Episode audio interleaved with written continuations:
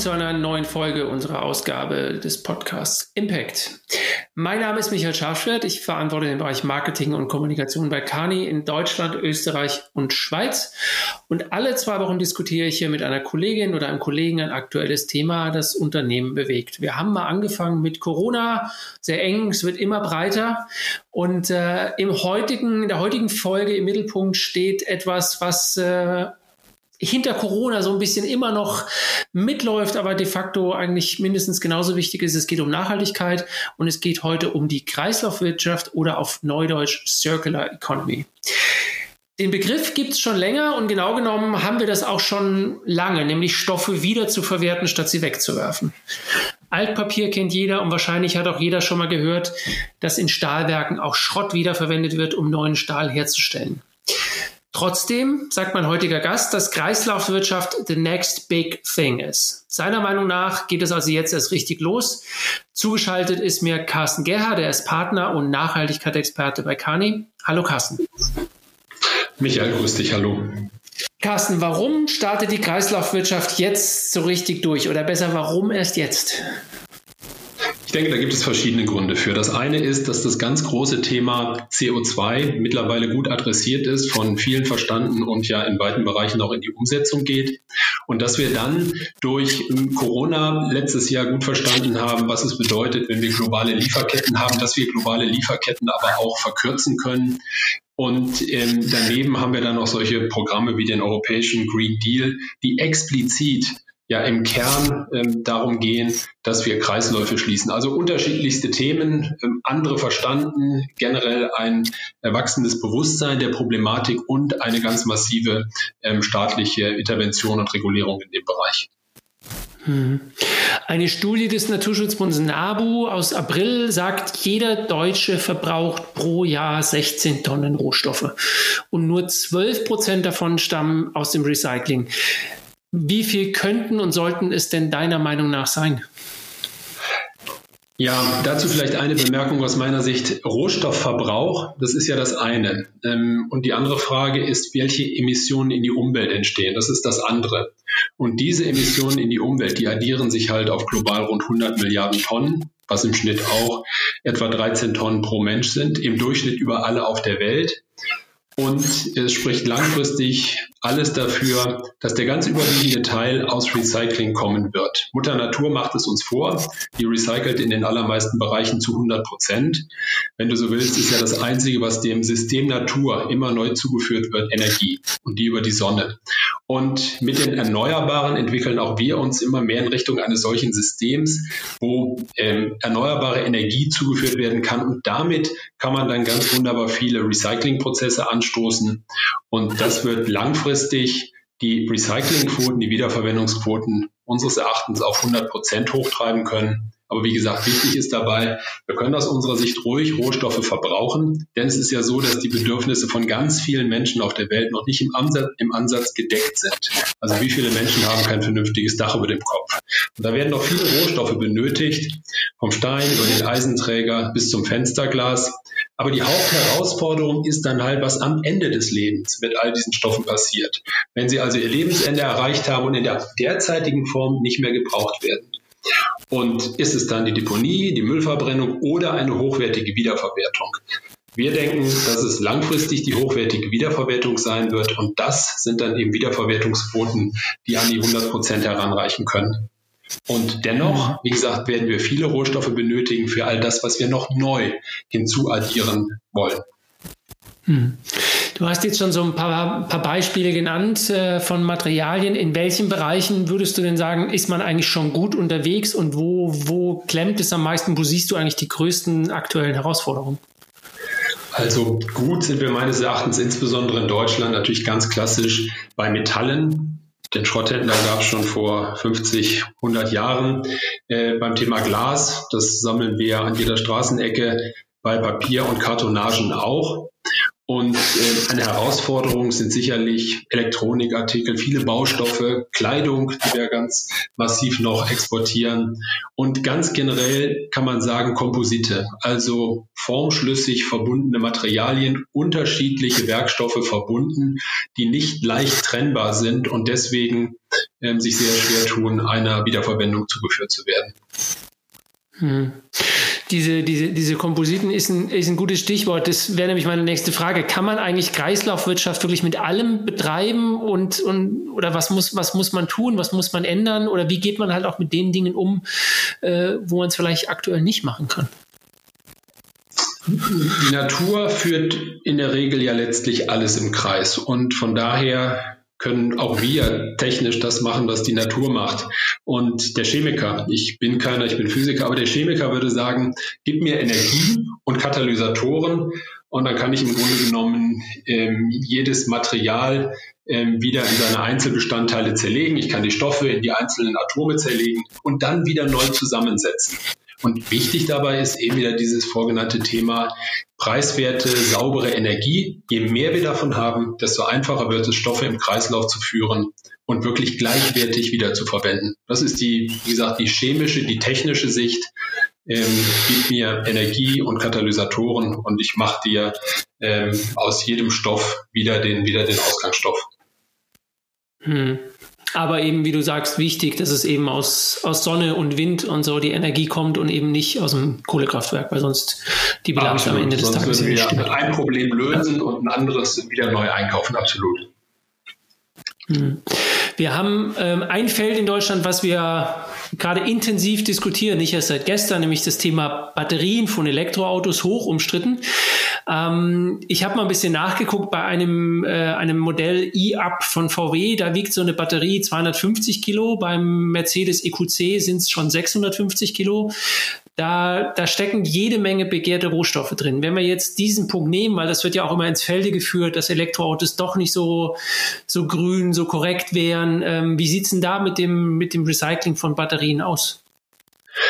Das ist ein großes Forschungsfeld, ein wichtiges Forschungsfeld. Da ist die Produktion in den letzten Jahren sehr viel schneller angelaufen, als Methoden zur Wiederverwertung, zum Recycling entwickelt wurden. Und ähm, da muss man unbedingt ran. Man hat das Problem so ein Stück weit vertagt in ähm, dem viele Batterien in die Minutenreserve von Kraftwerken reingehen, also indem man sie noch einem zweiten Leben außerhalb des Autos zuführt, da wo sie keine 100% Leistung mehr brauchen, wo ihr Gewicht auch keine Rolle spielt. Aber in dem Maße, wie diese Zweitverwendungsmöglichkeiten sich auch irgendwann erschöpfen, weil die Batterien dann tatsächlich platt sind, wird es ganz wichtig sein, hier neue Recyclingverfahren zu entwickeln Heute ähm, sind derartige Batterien in der Regel am Ende eine braune Masse, die werden gehäckselt und äh, verbrannt. Und das kann perspektivisch nicht so sein. Also großes und ganz wichtiges Forschungsfeld. Hm, aber wahrscheinlich auch äh, angesichts der Pläne, den Elektroanteil, Elektroautoanteil zu erhöhen, wahrscheinlich auch mitunter lukrativ. Derjenige, der da ein Prinzip gefunden hat, äh, dem gehen, geht das Geschäftsmodell wahrscheinlich nicht aus. Absolut. Der bekommt ähm, Rohstoffe frei Haus zugeführt, ähm, noch und nöcher. Und äh, ja, das ist, ein, ist eine riesige Opportunität. Deswegen wird auch mhm. viel dran gearbeitet. Ähm, und man kann nur hoffen, dass bald Lösungen kommen, denn wie gesagt, die ähm, ersten wirklich platten äh, Autobatterien werden in den, in den kommenden fünf Jahren äh, spätestens kommen und dann braucht man Lösungen. Hm. Ähm, wir beide haben ja vor allem miteinander zu tun, weil du Kani-Partner bist und viel im Bereich Nachhaltigkeit unter anderem auch, auch machst. Du hast aber ja noch ein, äh, ja, eigentlich noch zwei weitere äh, große Standbeine. Du bist nämlich zum einen von Anfang an einer der Köpfe hinter dem Deutschen Nachhaltigkeitspreis, hast den mit aus der Taufe gehoben, bist da bis heute mit involviert. Und vor ein paar Monaten hast du ein anderes, äh, nicht minder ambitioniertes Projekt aus der Taufe gehoben, in dem schon das Wort Kreislauf drinsteckt, auf Neudeutsch nämlich das Circular Valley in Wuppertal. Was muss ich mir darunter vorstellen? Es soll perspektivisch das äh, Analogon werden zum Silicon Valley. Silicon Valley in Kalifornien ist ja der Sehnsuchtsort für alle, die sich mit dem Thema Digital-Plattformökonomie beschäftigen. Aber in Anbetracht der Bedeutung des Themas Circular Economy zirkuläre Wertschöpfung, wie man das auf Deutsch übersetzt, denken wir, braucht es einen Ort, wo die Menschen, die sich intensiv ähm, wissenschaftlich oder auch als Startups oder Unternehmen mit dem Thema beschäftigen, wo die zusammenkommen. Und die Rhein-Ruhr-Region, die größere Rhein-Ruhr-Region vom Rheinischen Revier über den Niederrhein, das Münsterland, Ostwestfalen, Lippe, Südwestfalen und mittendrin das Rheinland, das Ruhrgebiet und das Bergische Land ist die optimale Region, ein solches Circular Valley zu werden, weil es äh, eine ganze Reihe wirklich von sehr einzigartigen ähm, Argumenten dafür gibt. Mhm. Das wäre jetzt meine Frage, wo, warum ausgerechnet Wuppertal? Ähm, insofern hat Wuppertal innerhalb dieser Region nochmal eine, eine Besonderheit oder was, was, was ist die Besonderheit dieser Region, weshalb man gesagt hat, hier, hier könnte eine kritische Masse zusammenkommen? Ja, also es geht, es geht in der Tat um die Gesamtregion. Äh, Wuppertal hat eine herausgehobene Stellung in der Region, weil es genau mittig ähm, in dem eben beschriebenen Kreis von Bonn bis Münster bis Siegen liegt.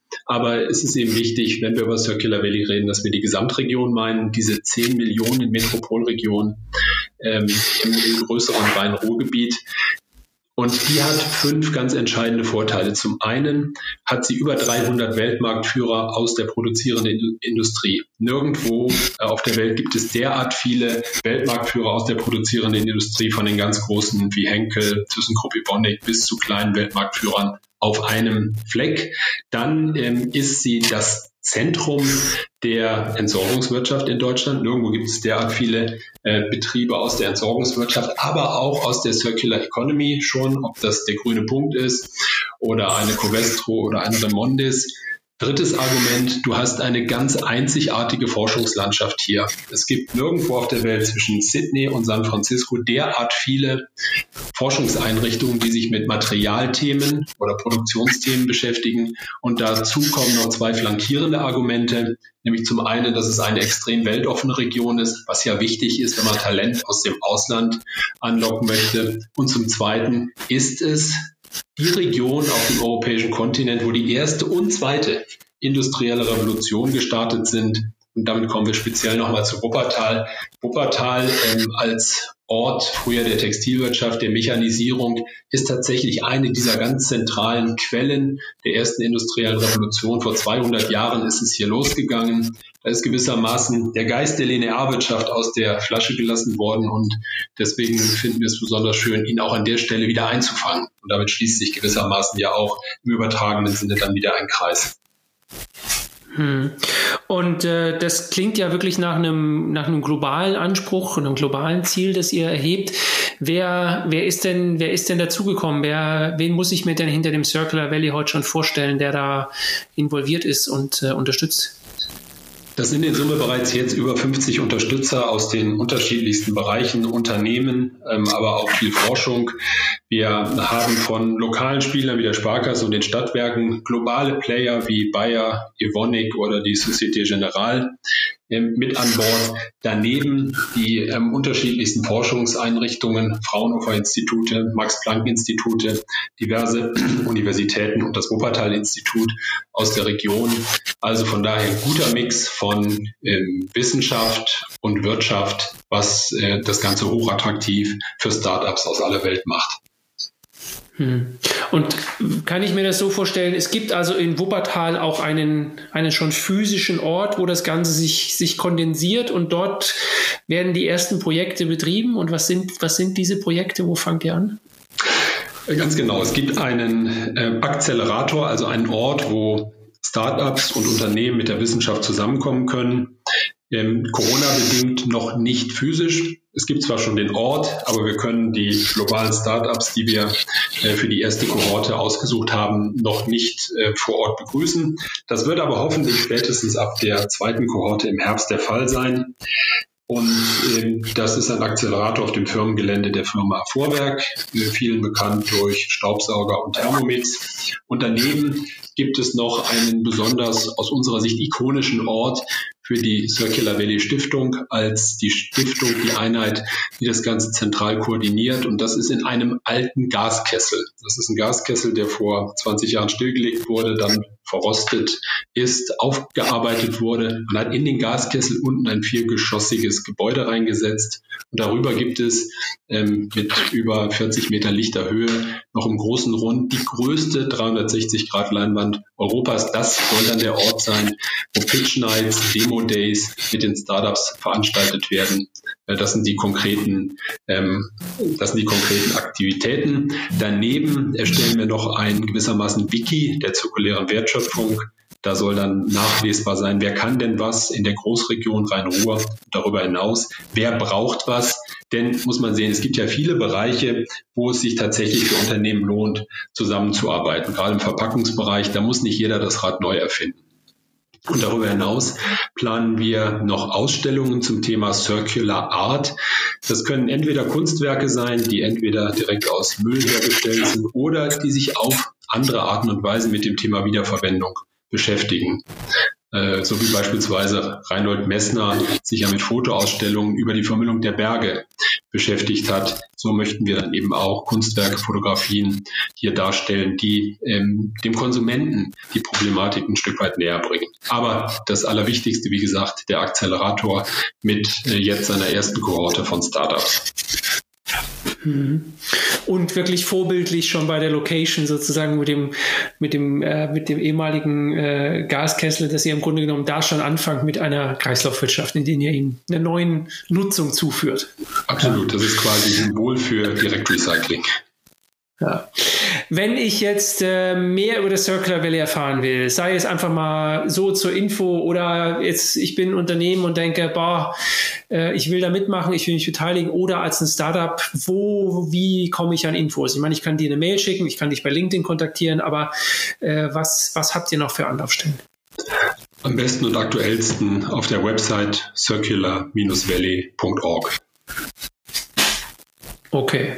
Die werden wir auch dann passend zu diesem Podcast nochmal in den, in den Teaser dazu schreiben. Und dann ähm, kann ich nur wirklich jeden einladen, sich das anzugucken und mitzumachen, weil bei solchen Projekten ist es ja in ein paar Jahren, ist ja jeder mal besonders stolz, wenn er zu den ersten gehört. Und die Gelegenheit ist noch da, auch wenn jetzt schon viele dabei sind. Mit 50 hast du gesagt, 50 ja, genau. Partner sind im an Bord. Ja, also unter den ersten 100 sollte man dabei sein und dann sollte man sich jetzt anfangen, drüber zu informieren. Carsten, vielen Dank, dass du dir heute die Zeit genommen hast. Viel Erfolg für euer Projekt. Klingt wirklich sehr spannend und äh, sollten wir auch mal in einem halben Jahr nochmal drüber sprechen und hören, wie es sich dann entwickelt hat und auch physisch manifestiert hat, wenn Corona hoffentlich so weit hinter uns liegt. Sehr gern, Michael, und herzlichen Dank. So viel für heute mit Impact, dem Podcast von Kani. Wenn Ihnen, wenn dir diese Folge gefallen hat, dann habe ich zum Schluss noch etwas Neues. Impact gibt es nämlich nicht nur als Podcast und Online-Magazin, sondern jetzt neu auch auf YouTube im Videoformat. Ab dem, ah, jetzt muss ich kurz überlegen, ich glaube ab dem 16. Mai spielen wir regelmäßig Folgen aus über unseren YouTube-Kanal Kani Dach und auf allen anderen Social-Media-Kanälen, die wir so haben. Und übrigens geht es in einer Folge auch nochmal um Nachhaltigkeit und da werde ich auch nochmal mit Carsten sprechen. Dann kann man sich da auch nochmal anhören, äh, was er generell zum Thema Nachhaltigkeit zu sagen hat. Also insofern einfach dann mal reinschauen. Ich darf mich fürs Zuhören bedanken. In den kommenden Wochen übernimmt mein Kollege Jan Erdal diesen Podcast. Mich gibt es dafür in den Videoausgaben zu sehen. Wer das sich antun möchte, ist herzlich eingeladen. Bis zum nächsten Mal und natürlich gilt wie immer, empfehlen Sie, empfehl du uns sehr gerne weiter. Bis dann.